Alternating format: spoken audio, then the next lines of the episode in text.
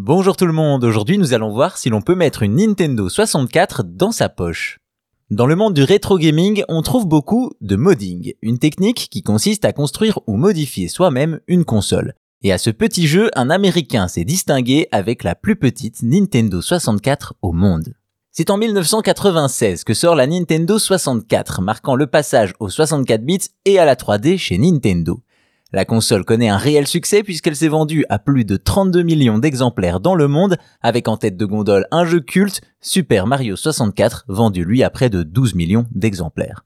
Avec un tel succès, il est normal que des passionnés aient envie de la transporter partout, comme on a pu le voir dans un autre épisode avec la GameCube.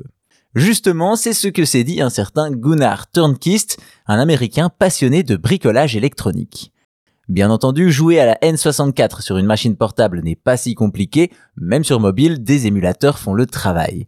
Par contre, notre ami Gunnar, lui, a utilisé des composants officiels de l'époque pour sa mini-console, et ça, c'est autrement plus impressionnant.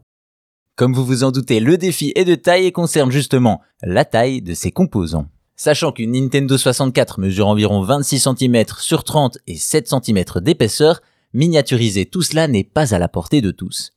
Pourtant, en découpant et réarrangeant les différents circuits imprimés et composants d'origine, Gunnar a réussi à faire entrer le tout dans un boîtier imprimé en 3D d'à peine 12 cm sur 8 pour une épaisseur de moins de 5 cm. En d'autres mots, et c'est assez amusant, la taille d'une cartouche de Nintendo 64.